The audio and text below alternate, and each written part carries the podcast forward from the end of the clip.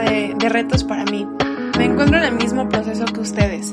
Estar en casa desde hace semanas, tratar de mantener una rutina, tratar de mantener hábitos que, que no me desenfoquen de la visión. Y justamente esta semana ha estado esta competencia de mi yo, que quiere dejar todo de lado, que se quiere desenfocar con mi yo, que está entendiendo muchas cosas en esta semana, conforme salen antiguos deseos de, pues de echarlo todo a la basura, de procrastinar, de, de dejar las cosas a un lado, aletargarlas por más tiempo. Pero yo les he hablado que, que todos estos sentimientos siempre trato de, de rendírselos a Dios, porque al final creo que Él es el que tiene la sabiduría más que yo. Entonces sí ha sido una semana un poco difícil amigos y, y yo sé que para los demás igual puede que algunos estén muy bien, pero también puede que haya un día malo en donde no solo están estos sentimientos de la cuarentena, sino como frustración con uno mismo, frustración de que no podemos lograr ciertas cosas y llega el día malo. Entonces, este episodio se trata sobre la tarea de restauración después del día malo. Y en Efesios, en el capítulo 6, en el versículo 13, Pablo nos habla sobre este día malo. Dice, por eso, tomen toda la armadura que Dios les ha dado, para que puedan resistir en el día malo y después de haberse preparado bien, mantenerse firmes. Es claro que va a llegar el día malo. Es claro que, que no van a haber no van a haber momentos felices todos los días. Y la clave, por así decirlo, de seguir enfocados, no del éxito, sino de seguir enfocados, de seguir persistentes, es manteniéndose firmes. Que aunque llegue el día malo, que aunque llegue ese sentimiento que te tira, que tú te puedas levantar.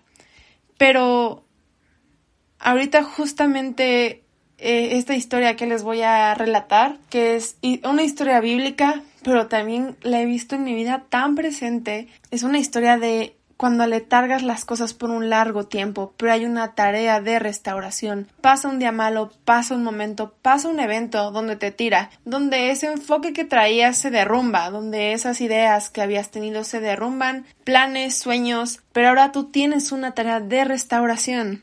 Y vienen muchas muchos problemas en el desenfoque. Para empezar, tú quedas en ruinas, de, de cierta forma. No sé si, si ustedes se han sentido de esa manera, de, de quedarse en ruinas. Eh, entonces empezamos a tener como ciclos en el pensamiento, hábitos que no tienen fruto. Y justamente esta semana que, que, les cuento que yo no he querido como dar el extra, que he querido rendirme, que, que incluso he querido no despertarme tan temprano, no sé, muchas cosas que, que mi mente empezó a racionalizar, que empezó a asustarse por las noticias que, que siguen llegando mañana a mañana. Pero Dios como que esta semana me ha empujado a, a incluso dar el doble. El miércoles en un grupo que tenemos justamente un día antes me dice mi amiga, oye, ¿podrías compartir el mensaje esta semana? Y yo estaba como, estaba en un momento de estrés, en un momento de un proyecto que no me salía, que tenía un examen al día siguiente, entonces eran como muchas cosas y Dios me dijo, hazlo, hazlo.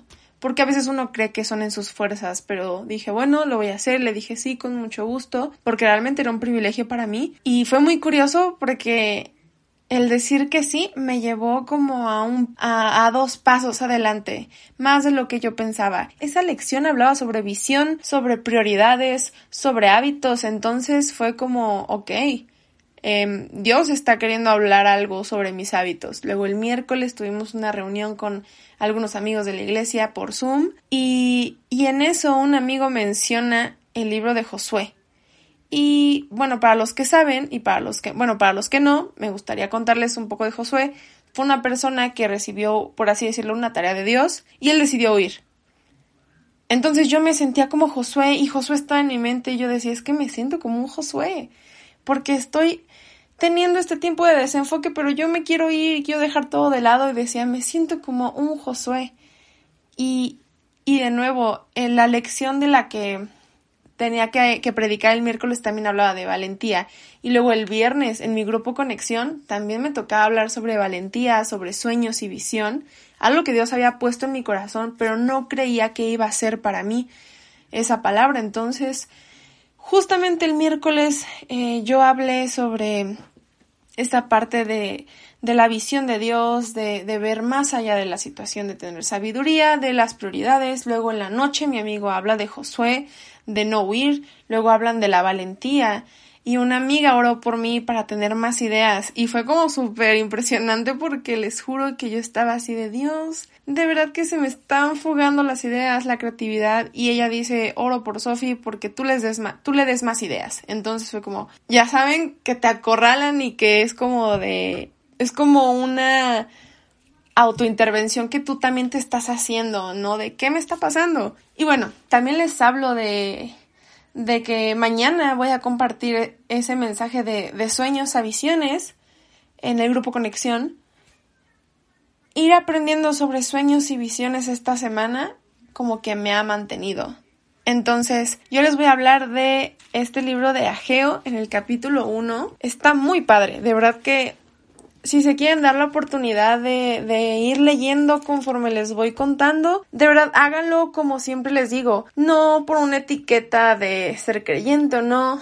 No se limiten, ustedes léanlo, aviéntense y de verdad que tiene mucho fruto para la vida diaria, para precisamente ese liderazgo que tú quieres darle potencia, ese proyecto que quieres lanzar, darle potencia y dejar de poner excusas y dejar de poner Em, excusas de tiempo, de procrastinación. Eh, esta historia está situada en un contexto en donde pasaron algunos años del exilio del pueblo judío. Ellos tenían una tarea de restauración, una tarea de restaurar la comunidad, el sentimiento, el entusiasmo y un templo. Pero la obra, esto lo estuve leyendo en un estudio bíblico que se hizo, que se detuvo la obra por 14 años por una falta de enfoque e incluso el, discurso de, de, de, las, de los personajes que están en esta historia es como de desánimo, es mucho de desenfoque, de incluso, ¿cómo decirlo? De falta de entusiasmo, de falta de compromiso. Los personajes, por así decir, los principales y en los que me gustaría enfocarme es en Zorobabel y Josué. Ellos eran figuras de liderazgo para esa comunidad. Lo que ellos tenían que restaurar era un templo. Eh, ya se había comenzado la obra, pero se detuvo por esa falta de enfoque que, que les comento. Y el 29 de agosto, esto lo dice la NTV, es muy importante tomar las fechas en, este, en esta historia para mantener la cuenta de los días de retraso de la tarea de restauración. Y ahorita, en este momento, pregúntate, ¿cuánto tiempo estás retrasando meterte a ese curso que te va a dar una nueva habilidad? ¿Cuánto has estado retrasando tu aplicación a, algún, alguna universidad, algún lugar de intercambio, algún trabajo. En el versículo 1 habla del 29 de agosto. Esto está en Ageo 1 eh, y justamente el título dice exhortación a construir el templo. Y hay otras versiones que dicen edificar. Y, edificar es como mm, todo lo positivo, todos los frutos que pueden hacer que algo se construya de una manera correcta. Pongámoslo así, tomémoslo en cuenta. Y dice, el 29 de agosto del gobierno del rey Darío, el Señor, por medio del profeta Geo, el cual les habló a Zorobabel y a Josué, se dirigió al gobernador de Judá, Zorobabel, hijo de Salatiel, y al jefe de los sacerdotes Josué. Recuerden, dos figuras de autoridad muy importantes para esa comunidad y personas que tenían la tarea. Y esto es lo que dijo el Señor Todopoderoso por medio del profeta. Esta gente dice que todavía no es tiempo de reconstruir mi templo. Y Dios nos escucha, Dios sabe cuáles son nuestras excusas y tú mismo sabes cuáles son tus excusas. Es como Dios diciéndoles, vean, yo me doy cuenta de las excusas que siempre están poniéndose. Y yo también me he puesto esas excusas. Esta semana me puse esas excusas de, mm, tal vez todavía no es tiempo de hacer este proyecto que yo quiero. Tal vez todavía no es tiempo de esforzarme. Y estaba súper mal porque cuando vi que me aventé a hacer las cosas, salieron incluso mejor. Volvamos a la historia. ¿Y acaso para ustedes sí es tiempo de vivir en casas lujosas mientras que mi templo está en ruinas? ellos tenían una tarea pendiente, entonces ellos se enfocaron en tareas muy superficiales Y esto también nos habla de que tenemos que empezar a poner prioridades en nuestra vida. Tal vez haya cosas sin resolver que tenemos y que estas no nos están permitiendo avanzar y nos concentramos en otras cosas que realmente no tienen importancia. Y eso de verdad creo que aletarga más el proceso. Yo creo que nos aleja un poco más de llegar a donde queremos estar. Yo me imagino que tú también te has visualizado en dónde quieres estar, pero todavía hay cosas que no sabes por qué te dejan avanzar. Y justamente el taller que hoy tuvimos era como de inteligencia emocional por una psicoterapeuta y hablaba sobre esos hábitos que, en el futuro rinden fruto, pero rinden un fruto negativo. Yo ya identifiqué mis dos peores hábitos y yo estoy consciente, hoy estoy consciente de que si dejo avanzar ese hábito, en un futuro no me va a dejar avanzar. Versículo 5. Yo, el Señor Todopoderoso, les digo que piensen bien en su conducta. Dios nos observa, Dios sabe cómo somos, pero también es una exhortación a cómo es nuestra conducta, cómo nos portamos con otros, cómo nos portamos con nosotros mismos y cómo nos portamos con esa tarea pendiente que tenemos, con esa tarea de restauración después del día malo. Ustedes siembran mucho, pero cosechan poco. Comen, pero no se sienten satisfechos. Beben, pero se quedan con sed. Se abrigan, pero no entran en calor. Y el que trabaja jornal echa su salario en saco roto. Entonces les digo, ellos estaban enfocados en cosas superficiales, claro que tuvieron cierto fruto, pero aquí lo dicen, no tuvieron mucho fruto, cosecharon pero no lo tuvieron. A pesar de que comen, no se llenan. Y así nos pasa, hacemos cosas que no nos llenan. Conforme yo he tenido ciertas experiencias, le di como más enfoque a otras tareas que creían que que iban a ser importantes. Al final son experiencias que te nutren, que te edifican. Pero yo me daba cuenta que no estaba saciada y había sueños pendientes que no estaba invirtiéndoles compromiso. Justo lo que les hablaba de estos dos personajes. Había una falta de compromiso de su parte en la tarea pendiente, pero ellos empezaron a tener como otras prioridades, por así decirlo, ordenadas por ellos mismos. Entonces les cuento que había cosas en las que yo le invertía mi tiempo, mi energía, pero yo no sentía que me saciaban, yo no sentía que me llenaban. Y esta cuarentena justamente la tomé como una oportunidad de hacer las cosas que siempre quise hacer, como este podcast, como videos en IGTV sobre, pues no sé, ese, era es como mi hobby ahora, el crear cosas. Y el podcast, les cuento, ustedes ya saben, es un sueño que tenía y me llena mucho. No saben la pasión que siento. Dense la oportunidad de aventarse eso que tienen pendiente y van a ver que es una pasión. se los apuesto de verdad apostamos lo que quieran, pero van a sentir una pasión que nunca habían sentido. Seguimos con la historia. Y luego les dice, vayan a las montañas, traigan madera y construyan de nuevo el templo. Yo estaré allí contento y mostraré mi gloria. Ustedes buscan mucho pero encuentran poco, y lo que guardan en su casa yo me lo llevo de un soplo. ¿Por qué? Pues porque mi casa está en ruinas, mientras que ustedes solo se preocupan de sus propias casas. Enfoquémonos ahorita en el versículo 8. Vayan a la montaña. En otras versiones habla sobre irnos al monte, sobre que ellos vayan al monte y reciban instrucción. Y en varios pasajes de la Biblia, em, varios personajes cuando se fueron al monte recibieron cierta revelación, pongámosla así. Ah, justamente el viernes una amiga traía a memoria esa historia cuando Jesús, em, él se iba constantemente al desierto y aquí de nuevo otro comercial de voz en el desierto, nos vamos al desierto para precisamente recibir de nuevo. Y mi amiga decía, nos vamos al desierto porque en el desierto no hay nada, solo resuena un eco. Y precisamente ese eco debe ser la instrucción. El, el único eco, la única voz que está en el desierto es la voz de la instrucción. Y entonces les dice que, vaya por, que vayan por madera para reconstruir el templo. Entonces, eh, justo en la plática de mañana, eh, cuando la estaba preparando, pensaba en, en el escritorio en donde estoy ahorita. Es como mi lugar de encuentro, el lugar de encuentro conmigo misma, el lugar de encuentro con Dios y aquí es en donde vengo, donde hago mis tareas, donde hago mis proyectos, a veces donde me siento a ver la tele o me siento a dibujar. Y también es el lugar de encuentro uh, con Dios, por así decirlo. Yo creo que todos tenemos un lugar en donde nos ponemos a pensar, donde nos ponemos a reflexionar, y ese es nuestro sube al monte y trae madera. Entonces nosotros venimos a este lugar de encuentro para agarrar fuerzas de nuevo, para agarré esos recursos que en un pasado eh, ya no teníamos. Conforme estaba leyendo este otro estudio bíblico sobre irse al monte y, los recursos, el, el autor hablaba de que también la obra se detuvo porque había falta de recursos.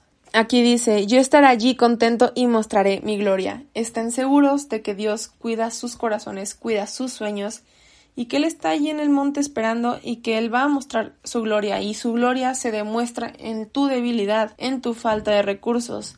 Y me gusta porque hay que, estamos enfatizando en este momento la figura de Zorobabel y Josué, que tú tienes un potencial, que tú tienes ese recurso ya, aunque te hayas desenfocado, ve de nuevo a tu lugar de encuentro y reconstruye el templo. Y bueno, seguimos. Por eso no cae para ustedes la lluvia ni la tierra les da sus productos. Yo fui quien les trajo la sequía sobre los campos y sobre los montes, sobre el trigo, los viñedos y los olivares, sobre las cosechas del campo, sobre los hombres y los animales y sobre todas sus labores. Y Dios les dice, yo estoy consciente de tu conducta y por eso mismo yo dejé que la sequía siguiera. Y hay veces en donde Dios nos pone como un alto. Yo lo veo así, en donde hay sequía en donde hay un desierto, pero precisamente Él llega y te dice, ponle atención a tu conducta. Y de nuevo, si tú no eres creyente, eso no importa. Si yo te estoy sirviendo de alguna manera para ponerte un alto a, a, que dejes de poner excusas, hazlo en este momento. De verdad, no es un... puede ser un mensaje motivacional, sí, pero más bien algo que de verdad vaya hasta las raíces más profundas de tu corazón y que tú puedas limpiar todo eso que no necesitas y puedas reconstruir. Y seguimos. Zorobabel, Josué y el resto de la gente sintieron miedo cuando oyeron lo que el Señor les decía por medio del profeta Ageo. Esto es lo que el, el Señor le había encargado que dijera. Y yo lo imagino, entiendo la... como el sentimiento no sé si alguna vez sus amigos les hicieron alguna intervención o si han habido momentos en donde se topan con, no sé, como que cara a cara a ustedes, cara a cara a su conducta, a sus malos hábitos y es como, dang, tengo que cambiar. Y uno se asusta y tal vez es como, yo creo que en el pensamiento de ellos era como, ala, ni yo sabía que sentía eso, ni yo sabía que mi conducta no era la correcta ellos estaban como racionalizando la tarea de restauración, ellos estaban aletargando por poner otras prioridades y la sequía estaba sucediendo. Y en los tiempos de sequía pueden haber uno que otro fruto eh, en el proceso de que se está secando la tierra, pero no se compara a lo excelente que puede ser. Y el taller de hoy se me quedó muy grabado eso de a veces elegimos lo mejor entre comillas en lugar de elegir lo excelente. Y, y, hay un paso muy grande entre esas dos cosas. Y, y está increíble los últimos versículos.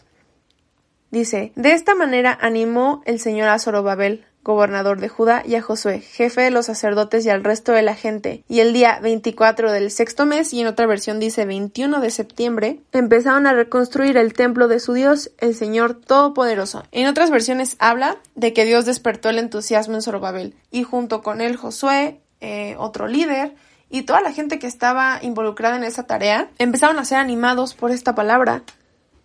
Y y consideran el tiempo. Fue del 29 de agosto que Dios les habló. Del 29 de agosto y 21 de septiembre pasaron unos días, casi un mes, casi.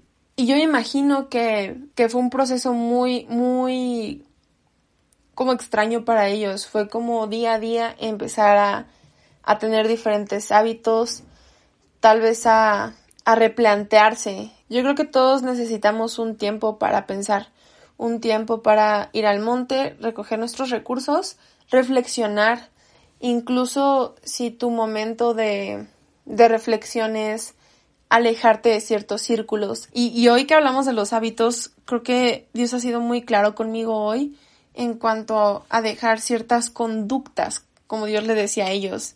Ponle atención a tu conducta. Y yo creo que en, entre esos días hubo una reflexión de su propia conducta. Hubo tal vez como yo creo que se preguntaban, oye, ¿tú crees que yo me estaba portando así? No sé.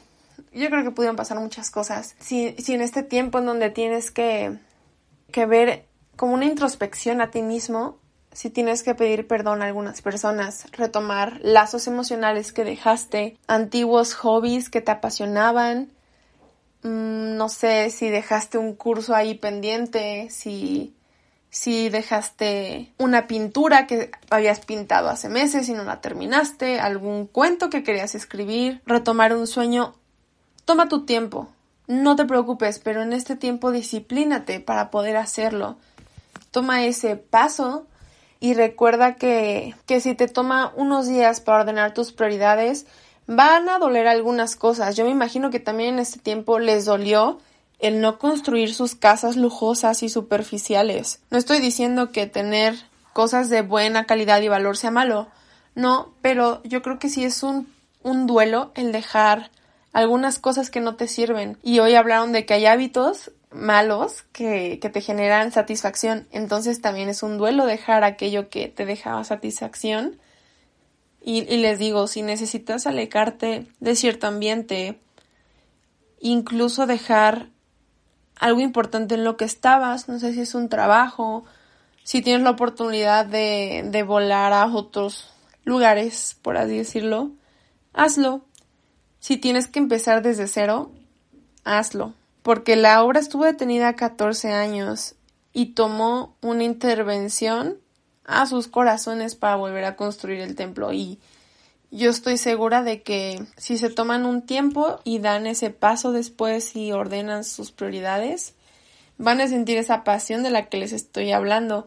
Y al final estos dos personajes tenían una visión eh, una visión que venía de sus antepasados. Eh, a mí me imagino que era algo muy especial, era una tarea muy especial para ellos. E incluso aunque sean tareas especiales, podemos perder el enfoque, podemos empezar a poner excusas. Y pues espero que esta palabra que de hecho salió instantáneo, estaba yo leyendo esto y, y esta semana como que no solamente era yo, sino personas a mi alrededor que no sentían como ese ánimo de hacer las cosas y se sentían mal y, yo creo que en este momento, en esta crisis global, es de verdad una cachetada a nosotros, a las acciones que teníamos, a las cosas que le poníamos prioridad, a las cosas superficiales que le poníamos nuestro tiempo y tal vez empezar a ser más humanos, tal vez las conductas de nuestro corazón hayan estado moviendo nuestra vida en diferentes caminos y no en las personas que queremos ser. Les estuve ahorita hablando de sueños, de trabajo, de escuela. Tal vez este es un momento en donde tienes que reenfocarte y ponle atención a tu conducta. Y hablando sobre los hábitos que les conté, yo he estado teniendo como ciertas conductas y no solo esta semana, sino años atrás, después del día malo. Y les les traigo otra vez eh, el comentario de que ellos venían de de, un exilio. Y, hay veces en donde pasa un día malo, nos quedamos con una herida, nos quedamos con algo pendiente y avanzamos y crecemos en un hábito negativamente. Les digo que, que, que fueron cosas que tal vez cargaba de años atrás y que finalmente en este día me he dado cuenta que son cosas que a veces me detienen de la persona a la que quiero ser. Y al final me gusta que este camino llamado vida se trata de aprender, de regarla, de tener experiencias, de reírnos de nosotros mismos, pero también ese momento de ponerte frente a frente, de conocer a tus hábitos, conocer esa parte que no te gusta y volver a la tarea de restauración.